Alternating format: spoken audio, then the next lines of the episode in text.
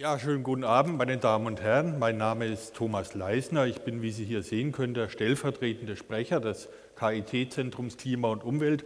Und ich freue mich sehr und bin begeistert, wie voll der Saal ist. Das gibt uns Forschern auch etwas, wenn wir merken, das, was wir machen, das ist auch für die Bevölkerung von Interesse. Ich habe die Freude, Ihnen jetzt kurz das Zentrum vorzustellen, was wir sind und was wir machen, bevor dann die zwei mehr inhaltlichen Vorträge kommen. Das Zentrum bündelt äh, unsere Forschungsarbeiten im äh, Bereich der Umweltforschung und es hat im Prinzip zwei Aspekte. Die Vernetzung nach innen, also wir reden dort miteinander und das Schaufenster nach außen. Wir versuchen Ihnen, wir versuchen der weiteren Öffentlichkeit unsere Arbeiten vorzustellen. Natürlich ist für Sie diese Schaufensterfunktion wichtiger und deswegen werde ich mich auch hauptsächlich darauf beschränken. Wir haben uns gegliedert in sieben Topics. Das geht von der Atmosphäre über das Wasser, die Georessourcen, Ökosysteme Stadtsysteme und Naturgefahren einmal im Kreis herum. Ich will jetzt nicht jedes einzelne dieser Themen im Detail vorstellen, dafür reicht die Zeit überhaupt nicht. Wir haben auch einige größere Strukturen angesiedelt bei uns am Zentrum, die möchte ich kurz aufzählen. Erstmal insgesamt bis zu 700 Mitarbeiter haben sich der Umweltforschung am KIT verschrieben. Das ist eine riesige Zahl, äh, größer als in vielen anderen dieser Zentren. 32 Institute tragen bei. Wir machen eine eigene Graduiertenschule, das heißt, wir bilden Doktoranden fachübergreifend aus, damit sie die Umwelt in ihrer Komplexität und äh, Interkonnektivität wirklich kennenlernen können. Wir haben bei uns angesiedelt den Think Tank Industrielle Ressourcenstrategien. Da steht auch gerade besonders unser Vizepräsident Hirt dafür, den Sie ja eben gehört haben. Äh, da wird dann eben auch dieser Gedanke in die Stoffströme in unserem Wirtschaftsleben hineingetragen. Und dann gibt es bei uns das Süddeutsche Klimabüro, das also die interessierte Öffentlichkeit in Fachfragen zum Klima berät. Da können Sie sich auch als Bürger hinwenden, wenn Sie Fragen zum Klima haben, aber eben auch Verbände, die Stadt finden dort ihre Ansprechpartner. Und wir haben das Center für Disaster Management. Da geht es also um Naturgefahren und Naturkatastrophen.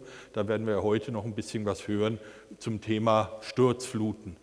Äh, ich will zwei Topics wenigstens ganz kurz etwas herausheben, weil sie eben hier so gut hinpassen. Wir haben ein Topic, das sich speziell dem Thema Stadt widmet. Und das Thema Stadt ist natürlich extrem vernetzt. Da geht es jetzt nicht nur um Umwelt, sondern da geht es auch um Verkehr, da geht es um Stoffströme und viele Dinge mehr. Da geht es auch um gesellschaftliche Entwicklung und das muss man alles zusammendenken. Und wenn man so durch Deutschland schaut, dann sieht man, dass das KIT nahezu die einzige Einrichtung ist, wo von der Architektur über die ganzen Ingenieurdisziplinen bis zu der Atmosphärenforschung, die sich um die Luftqualität in der Stadt kümmern kann, wirklich alle diese Disziplinen an einem Ort vertreten sind. Und wir fühlen uns als KIT deswegen durchaus berufen, da eine führende Rolle auf diesem Gebiet einzunehmen. Das zweite Topic, eben auch weil wir heute einen Vortrag dazu haben, nennt, das ich Ihnen ganz kurz etwas näher bringen möchte, nennt sich Naturgefahren und Risikomanagement. Da geht es auch nicht nur um die Beschreibung, was kann uns alles drohen, welche Hagelstürme oder Hochwasser, sondern auch, wie sollen wir darauf reagieren, wo sind die besonders kritischen Infrastrukturen, wo sind wirklich wichtige äh, äh, Vorkehrungen zu treffen. Auch da natürlich wieder sehr synergistische Zusammenarbeit von Wissenschaftlern aus sehr vielen verschiedenen Disziplinen. Jetzt kommt so ein bisschen Eigenlob. Ich gehe da relativ schnell durch, aber es muss doch irgendwie sein. Äh, wir freuen uns sehr, dass zum Beispiel Alexander Gerst unsere Flagge für unseres Zentrums hochgehalten hat an der, auf der ISS und er hat dann auch von der Fakultät für Physik und Bauingenieur, Geo- und Umweltwissenschaften äh, von den beiden Fakultäten die Ehrendoktorwürde dieses Jahr verliehen gekriegt. Er hat zu diesem Anlass einen fantastischen Vortrag gehalten. Vielleicht hat er der eine oder andere von Ihnen da. Das war wirklich ein Highlight. Auch weitere große Preise. Ja, also ich nehme Herrn Orfall wieder weg. Klatschen Sie für Herrn Gerst, genau. Aber natürlich nicht nur Outreach, sondern auch Wissenschaft. Zwei sehr hochrangige Preise gingen in den letzten Jahren an einen unserer Metrologen und Klimaforscher, Herrn Professor Orfall, und Frau Arnett ist auch sehr sichtbar, auch eine Meteorologin und Klimaforscherin, als koordinierende Leitautorin im IPCC-Bericht, also an allerhöchster Stelle auch in der Klimaforschung angesiedelt. Wir machen weiter. Dem, für die Jüngeren haben wir zwei neue Helmholtz-Nachwuchsgruppen. Das ist fast schon der Nobelpreis für einen jungen Forscher, kann man sagen. Wenn man den erstmal hat, dann wird man Professor. Und dieses Jahr hat es zwei gegeben am KIT und beide sind hier im Bereich der Klimaforschung angesiedelt. Auch das natürlich ein Beweis dafür, wie wichtig das ist. Frau Hose ein ERC Starting Grant, das ist jetzt die nächsthöhere Karrierestufe und dann eben die wirklich arrivierten Forscher highly cited researchers. Sie sehen also, auf allen Karrierestufen haben wir exzellente Wissenschaftlerinnen und Wissenschaftler zu bieten. Und wenn Ihnen das hier sehr weiblich dominiert vorkommt, dann freuen wir uns natürlich darüber sehr, aber es ist einfach die Summe dessen, was wir zu bieten haben und es wird mehr und mehr weiblich. Auch eine sehr schöne Entwicklung. Schließlich ganz kurz was zur Connection, unser Zentrum und das Rathaus. Wir sind zum dritten Mal zu Gast hier. Das erste Thema, das nannte sich für eine lebenswerte Umwelt, dann natürliche Lebensgrundlagen erhalten und heute eben Stadt- und Klimawandel. Die regelmäßigen Workshops sind ja schon angesprochen worden.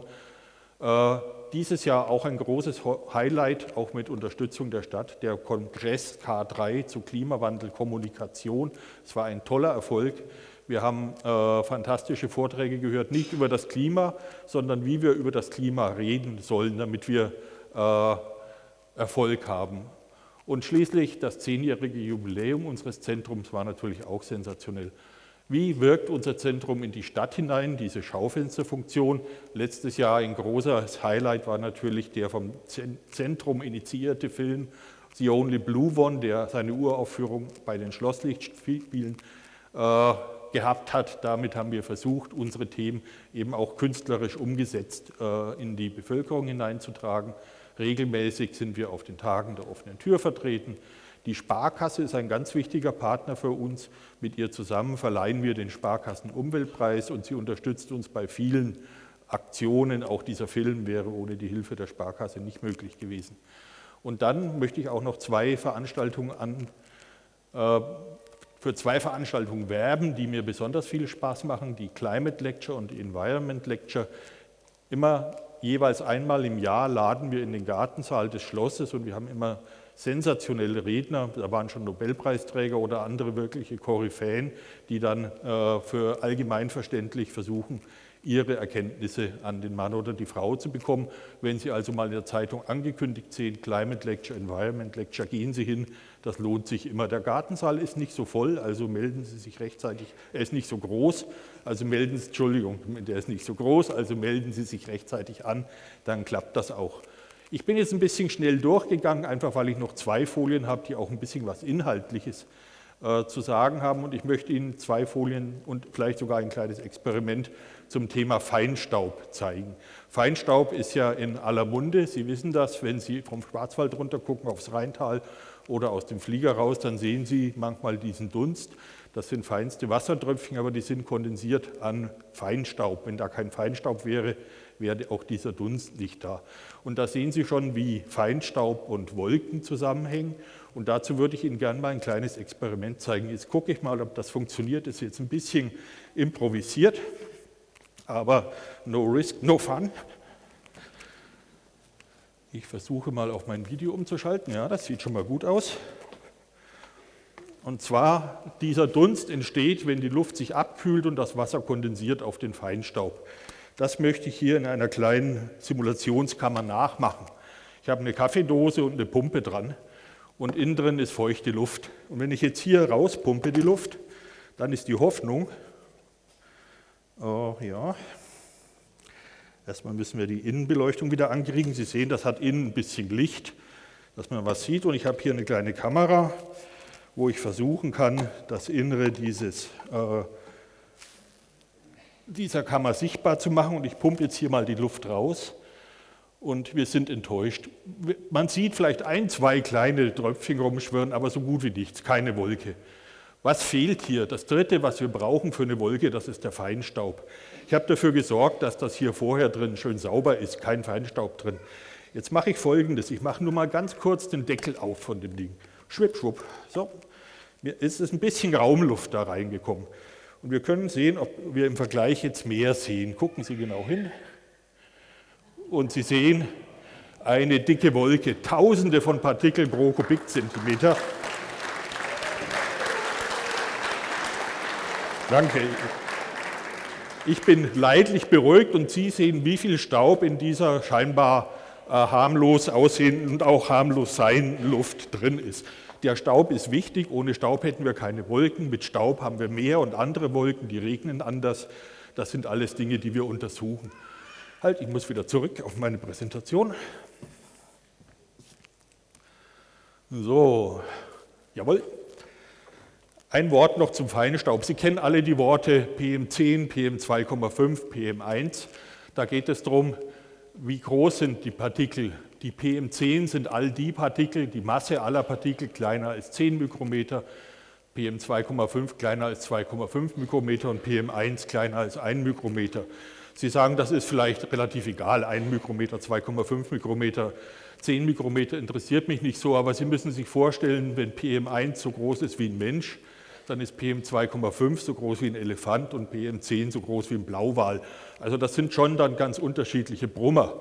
Und wenn man einen großen PM10-Partikel hat, dann wiegt er so viel wie Tausende von den kleinen PM1-Partikeln. Das heißt, es ist wichtig, dass wir das richtige Maß nehmen. Und da sage ich immer, es kommt nicht nur darauf an, was das ist, wie schwer das ist, sondern auch, was drin ist. Weil die kleinen Partikel gehen tiefer in die Lunge rein, die kleinen Partikel enthalten andere Substanzen und da arbeiten wir am KIT dran. Wir haben hier so eine Station, da messen wir diese Partikel und zwar nicht nur PM10, PM2,5 und PM1, sondern wir gucken, ist das Ruß, sind das organische kondensierte Verbindungen, sind das Salze, was ist da drin und ein Ergebnis zeige ich Ihnen hier. Da sehen Sie sozusagen das, was man vielleicht als gefährlich bezeichnen würde für die Gesundheit, den Ruß und diese Sekundärinorgane, äh, diese kaliumreichen Aromaten, die sind alle im Bereich kleiner 1 Mikrometer. Die großen Brummer, das sind hauptsächlich Salzpartikel, die sind eigentlich nicht äh, gefährlich, wenn man sie einatmet. Das heißt, wir müssen da ganz genau aufpassen. Wir können nicht einfach PM10 sagen und dann denken, wir hätten die Gesundheitsgefahr dieser Partikel einigermaßen im Griff. Das ein ganz kurzer Aus, äh, Einblick in die laufende Forschung und jetzt leite ich über zu den Vorträgen, die da kommen werden.